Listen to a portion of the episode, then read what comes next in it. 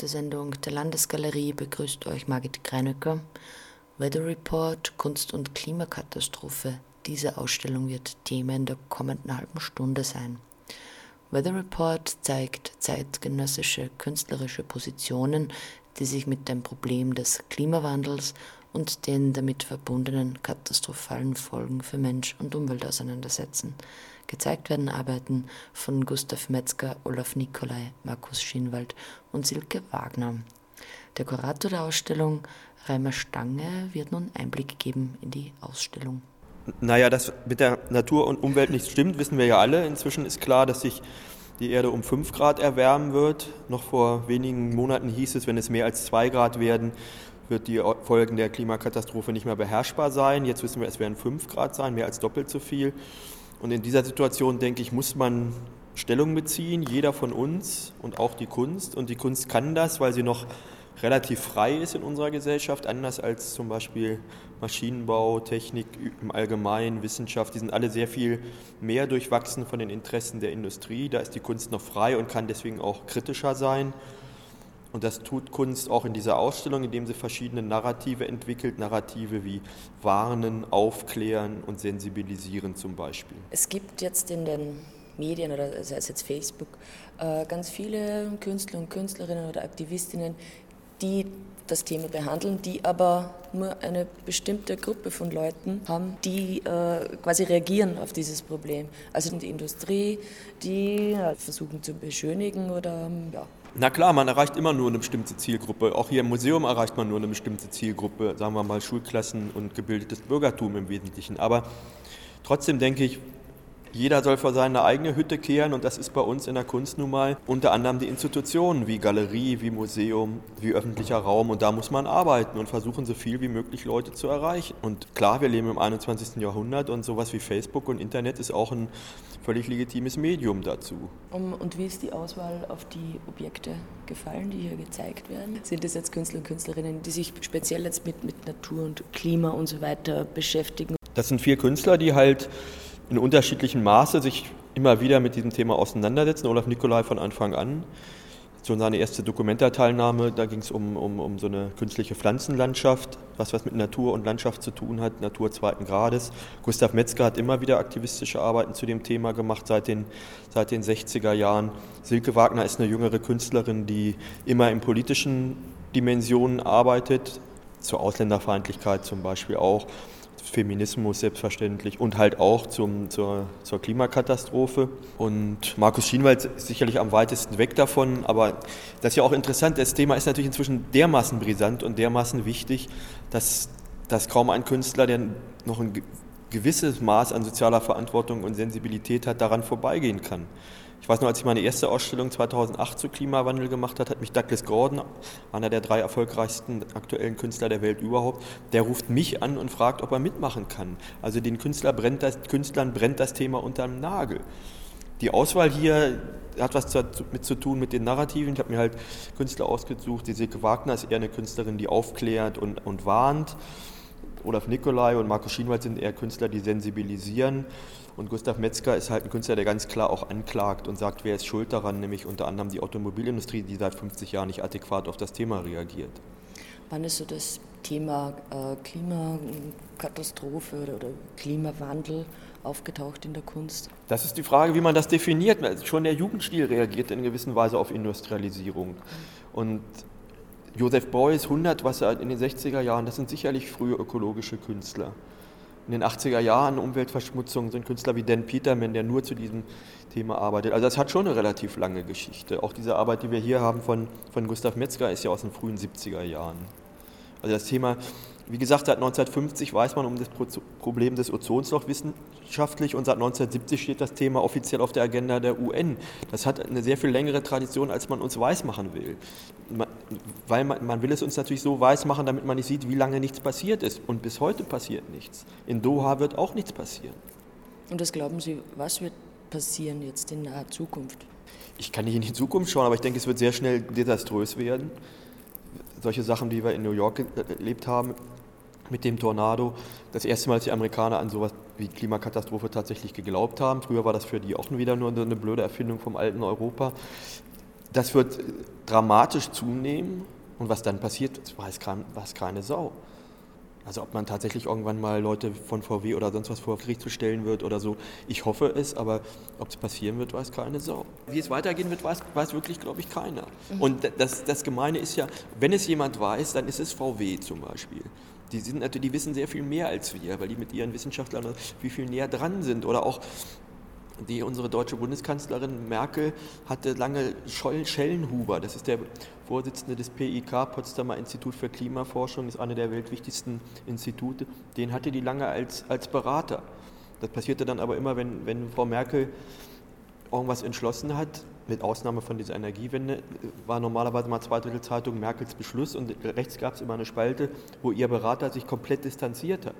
Das hat er eine Zeit lang mitgemacht und irgendwann hat er gesagt, wieso soll ich Sie beraten, wenn Sie eh das Gegenteil von dem machen, was ich Ihnen sage. Das ist ja das, was im Moment passiert. Dass letztlich doch nur die Lobbyistenpolitik gemacht wird. Das, was man ja heute auch unter dem Begriff Postdemokratie bezeichnet. Wir haben zwar alle demokratischen Institutionen, die auch vordergründig funktionieren, aber sie funktionieren halt nicht mehr. Muss ich nur angucken, wie die Wahlbeteiligung auch in. Der Berliner Senat hat jetzt eine, wann was vor zwei Jahren eine Wahlbeteiligung von knapp 50 Prozent gehabt. Das waren noch in den 80ern 90 Prozent. Und wieder zurück zu Kunst und Klimawandel. Vielleicht erinnern Sie sich an die Dokumenta im Sommer. Da hat ja die Kuratorin für Aufsehen gesorgt mit ihrem viel zitierten Spruch, sie fordert ein Wahlrecht für Erdbeeren und Hunde. Das Problem an diesem Spruch ist nur eines, dass es ein bisschen witzig ist, aber sie meint das tot ernst. Das, das gehört in die, in die philosophische Ecke ich weiß nicht, wer das Buch kennt, Parlament der Dinge von Bruno Latour. Also da, auch da ist ja Parlament, also Wahlrecht, Parlament. Was, was, diese, was dieses Buch meint, und da gibt es Michel Serres Schriften gehen in die ähnliche Richtung, noch ein paar mehr, dass wir, und das nicht zufällig wird sowas formuliert angesichts von Klimakatastrophe, dass wir wieder dahin müssen, dass wir die Natur ernst nehmen, dass wir mit ihr reden, dass wir, dass wir sie ein gleiches Recht geben wie unseren Interessen. Das heißt, es geht darum, von einem sogenannten Anthropozentrismus wieder wegzukommen.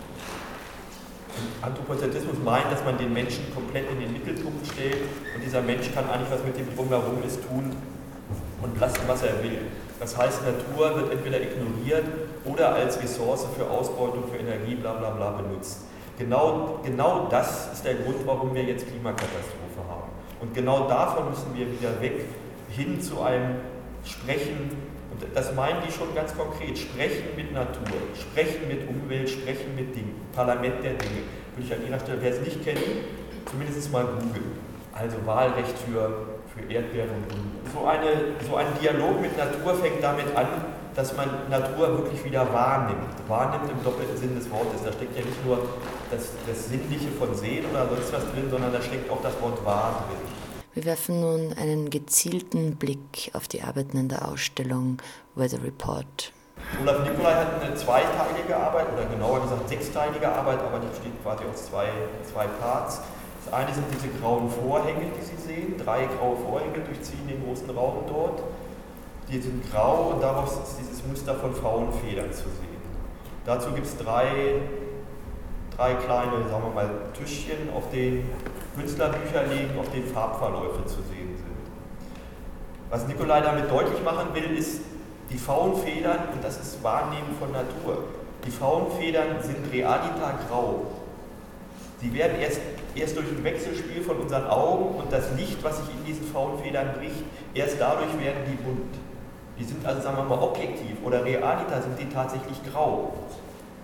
Und die Farbe kommt, wie gesagt, erst durch dieses durch unsere Wahrnehmung, durch, durch, unsere, durch unser fiktives Spiel von Auge und Licht rein. Und deswegen sind die Farbverläufe dann auch, also es ist ein mediales Ereignis, diese Farbe. Und deswegen sind die Farbverläufe dann auch in den Künstlerbüchern, also auch in einem Medium, sichtbar. Diese Zweiteiligkeit ist wichtig.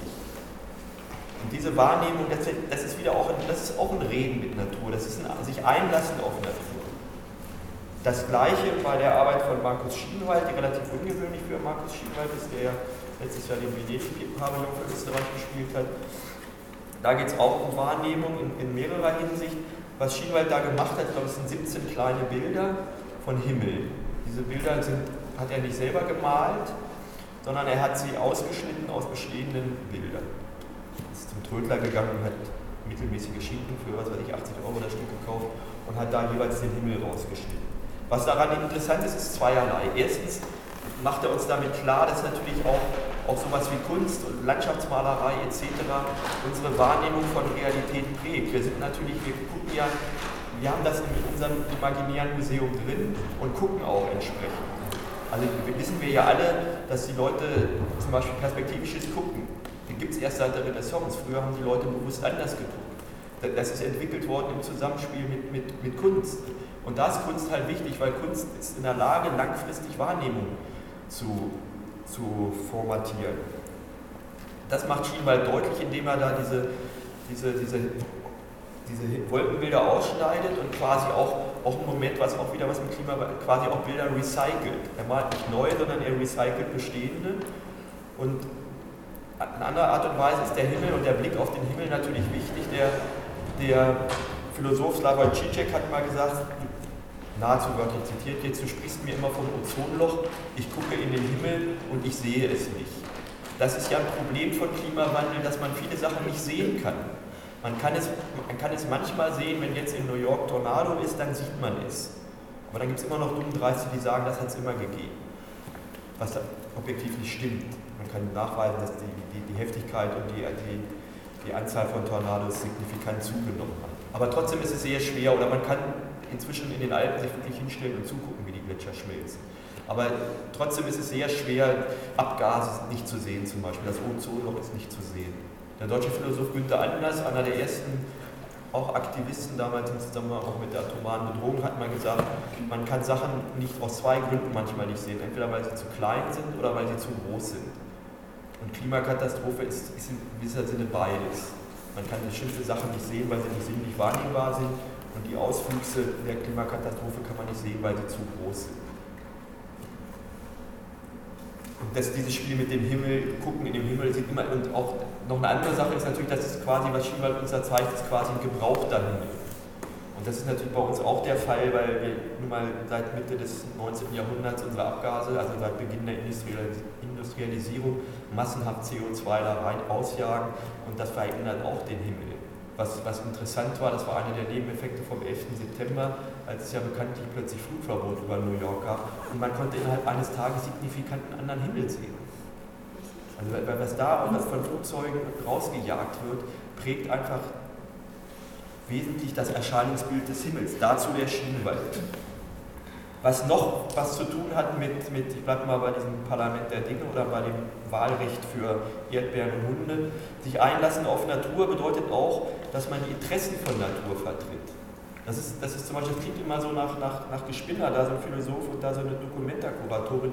Das ist aber ganz konkret ein Problem im Moment in den USA zum Beispiel. Wer vertritt die Interessen bei den ganzen Öl Ölturmkatastrophen, die es ja regelmäßig gibt?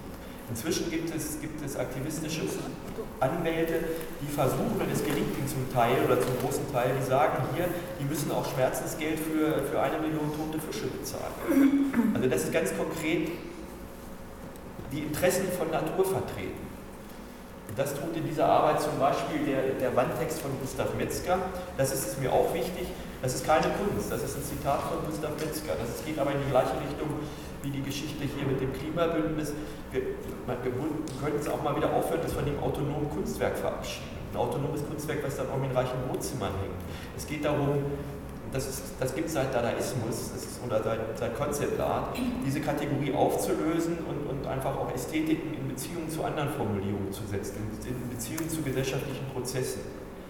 Dieses Zitat von dem Gustav Metzger dort stellte halt fest, dass er Tagebuch geführt hat und bereits 1951 das Verbot der Autos gefordert hat. Das klingt natürlich auch wieder nach Spinnerei. Jeder sagt, wir können nicht von heute auf morgen auf die Autos verzichten. 1951 ist 60 Jahre her. Man hätte das sehr wohl gekonnt. Und interessant ist, dass ungefähr in den 50er Jahren, das ist, finde ich interessant, wie künstlerische Intelligenz und wissenschaftliche Intelligenz unbewusst parallel läuft, weil auch das ist ein Skandal. Wir wissen, seit den 50er Jahren ist das Problem des, des, des Ozonlochs wissenschaftlich unumstritten. Seit den 50er Jahren. Seit den 70er Jahren, nur mal eine Chronologie, seit Anfang der 70er Jahren steht, steht das Ozonloch offiziell auf der Agenda der UN. Also seit 40 Jahren. In den 50er Jahren hat zum Beispiel auch ein Philosoph wie Theodor Adorno den Verbot der Autos in der Minimalmoralie gefordert. Das sind alles keine Spinnereien. Und interessant ist, nochmal jetzt auf diesen Anthropozentrismus zurückzukommen, der aktuelle VW Golf, aber ich komme später nochmal auf ihn zu sprechen, der aktuelle VW Golf wird jetzt beworben mit dem Slogan, Zitat, wörtlich habe ich es noch mal geguckt, man muss die Menschen kennen, um so ein Auto zu bauen. Das ist Anthropozentrismus pur. Es gab ja eine Zeit lang, wo sie, wo sie versucht haben, so ein bisschen auf diese Ökologie zu. Wenn man, das ist interessant, wenn man sich Autowerbung anguckt, so vor einem Jahr fuhren die alle nur schöne Landschaften und alle, alle haben das, man hatte fast das Gefühl, man tut der Natur was Gutes, wenn man Auto fährt. Das ist aber wieder weg.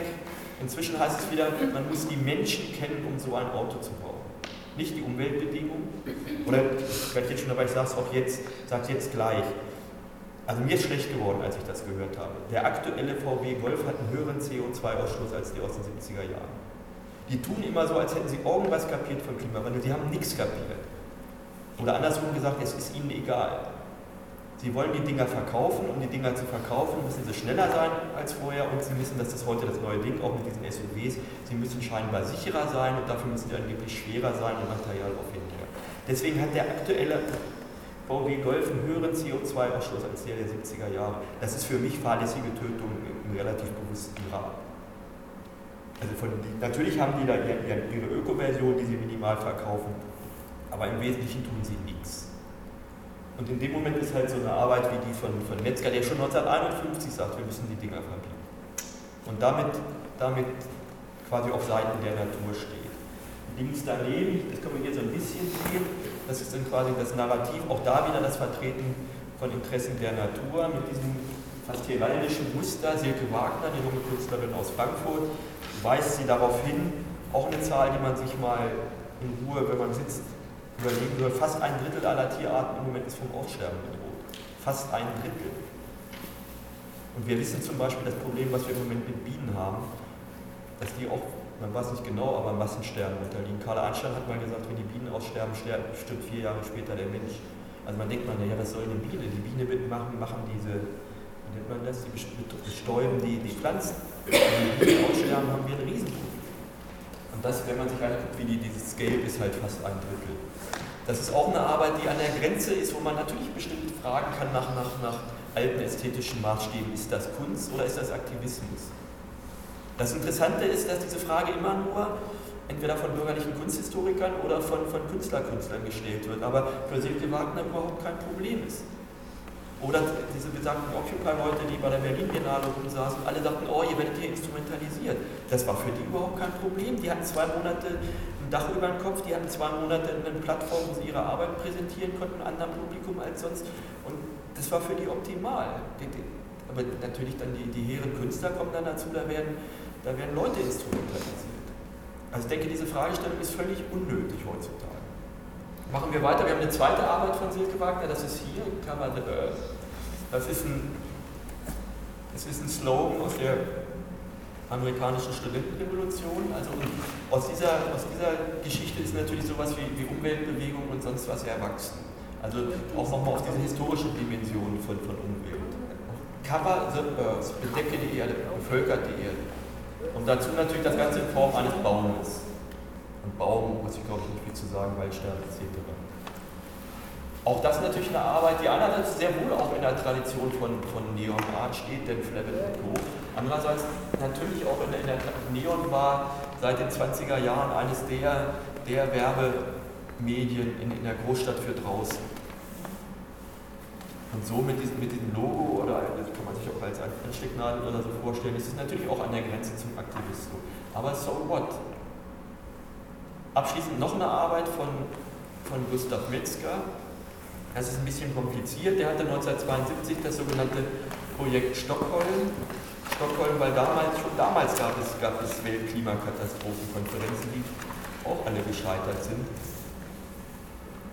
Und anlässlich dieser Aktion hatte er ein Projekt vor, wir sehen es irgendwann, und das, was er dann auch für die Dokumenta gemacht, machen wollte, die haben aber nicht geantwortet aus verschiedenen Gründen.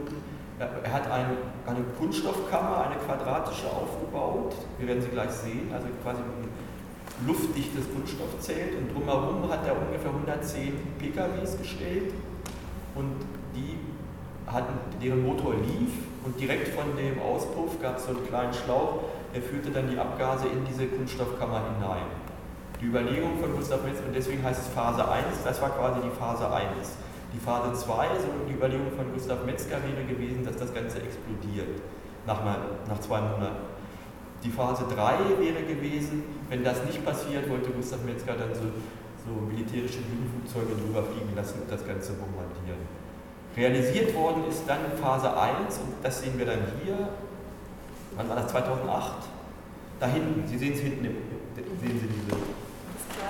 Das vorne, es gibt den Charger, das ist den Charger, jetzt halt die Charger-Biennale und rechts, das größere ist die Ausstellungsraum von der Charger-Biennale, links sehen Sie da, da sieht man es deutlicher. Das ist dann halt 2008 erstmals realisiert worden. Was interessant ist, das ist halt Sharjah, ist eines dieser arabischen Emirate, also Doha ist auch eines dieser arabischen Emirate, ist natürlich ein signifikanter Ort, weil A gibt es dann extrem hohen CO2-Ausstoß und zwar und B leben die natürlich alle von der Ölproduktion. Das ist nur eine Dokumentation davon. Klar, wir können das, es gibt auch kleine Modelle, aber dachten, es wäre vielleicht besser mit dieser Dokumentation es zu zeigen. Und wenn man, ist dann durch diesen Hubschrauber einfach drüber geflogen. Und man sieht hier natürlich auch drumherum hier diesen, diesen Straßenverkehr, den völlig absurden Städtebau, den es dort gibt, mitten in der Wüste für ein paar wenige Reiche. Das das, erst denkt man, was hat das damit zu tun? Das ist natürlich das Umfeld und das ist natürlich der urbane Raum, in dem man sowas wie Autoverkehr dann stattfindet. Das Signifikante an dieser Arbeit von, von Gustav Metzger, der neben Beuys sicherlich der wichtigste deutsche Künstler nach dem Zweiten Weltkrieg ist, deutsche Künstler, der sonst hätte er diese Arbeit nicht machen können. Warum werden Sie gleich sehen? Der selber als Jude vor den Nazis geflohen ist, seitdem in London wohnt.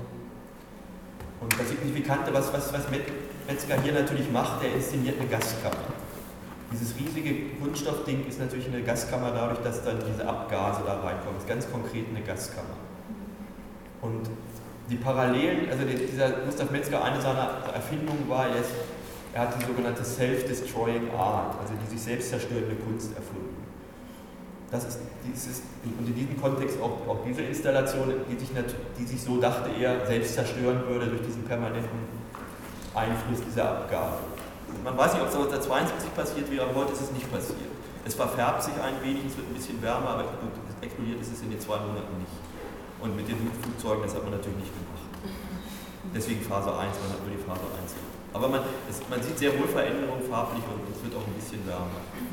Aber egal, es ist natürlich eine Modellsituation in der Größe. Aber was, was das Modell sagen will, und da wird es natürlich, das meine ich, deswegen darf das nur Jude, was hier natürlich gemacht wird, hier wird die Judenvergasung parallel gesetzt zu dem, was heutiger Autoverkehr macht.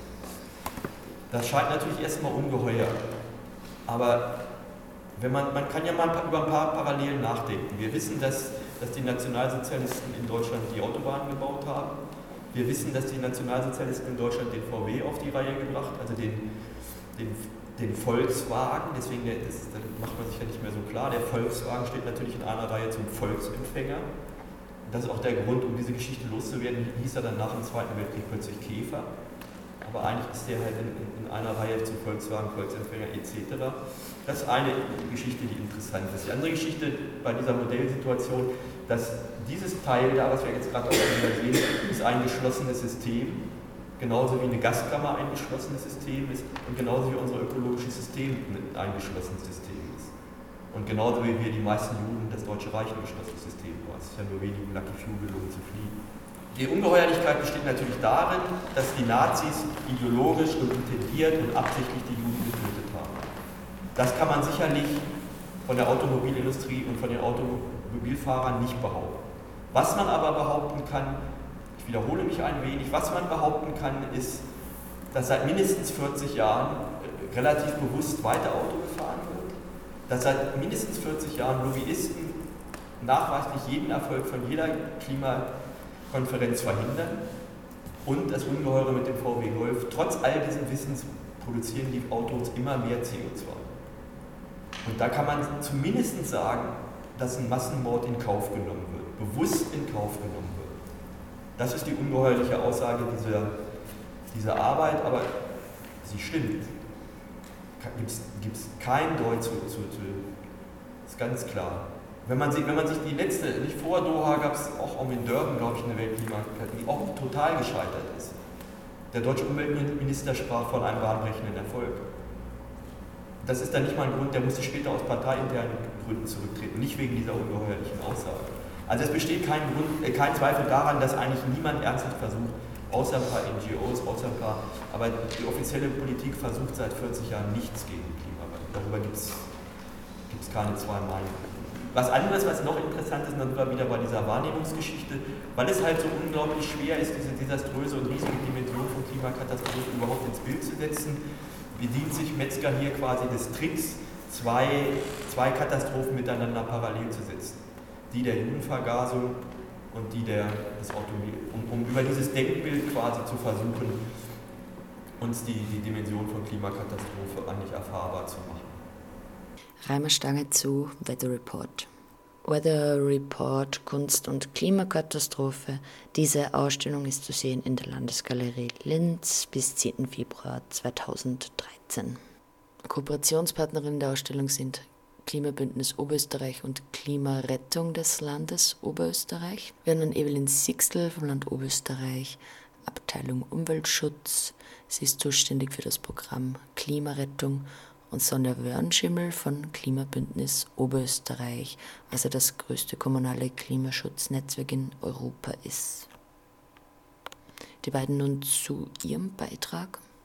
Wir sind jetzt bei dieser Ausstellung, weil wir uns in Oberösterreich ähm, mit ähm, konkreten Maßnahmen für Klimaschutz beschäftigen. Das heißt, wir arbeiten mit Gemeinden, mit Schulen und mit Betrieben zusammen und versuchen mitzuhelfen, sie auf einen ökologischeren Weg zu bringen. Wir versuchen halt mit diesem Beitrag, mit dieser Kombination aus Klimaschutztipps und, und äh, Beiträgen aus, aus Klimafilmwettbewerben und Postkartenwettbewerben äh, eben eine Brücke zu schlagen vom Fachwissen zur Kunst und ich glaube, dass das ganz gut gelingt. Also ich finde, äh, dass Kunst oder Kunstwerke oft Menschen oder also Besucherinnen direkt ansprechen können, als es jetzt vielleicht eine theoretische Abhandlung ist oder eine Studie in, einem, in einer Zeitung. Ich bin eigentlich sehr froh über diese Ausstellung, weil man hier sieht, wie Künstler dazu Stellung nehmen. Wir haben eben diese Postkarten hier und ähm, Filme, die aus Jugendwettbewerben hervorgegangen sind, es ist natürlich die Generation, die es am meisten betreffen wird, die Klimaerwärmung. Und es ist eigentlich sehr viel Bewusstsein bei den jungen Menschen da, wo ich mir halt oft von den älteren Generationen mehr Bewusstsein wünschen würde. Ich wünsche der Ausstellung, dass viele interessierte Besucherinnen kommen und sie sich dann auch das Gefühl mitnehmen, dass sie selbst davon betroffen sind, dass wir die Welt miteinander gestalten. Sei es durch Nichtstun, oder durch Engagement. Was gibt es sonst noch zu sehen in der Landesgalerie? Wie schon gesagt, Weather Report Kunst- und Klimakatastrophe bis 10. Februar. Dann in der anderen Galerie Thema Sterne. Klasse Kunst im gotischen Zimmer ist zu sehen und der Maler Franz Sedlacek ist im zweiten Stock der Landesgalerie zu sehen. Chemiker der Fantasie. Das war die Sendung der Landesgalerie. Die nächste ist genau in einem Monat. Bis dahin wünsche ich euch eine schöne Zeit.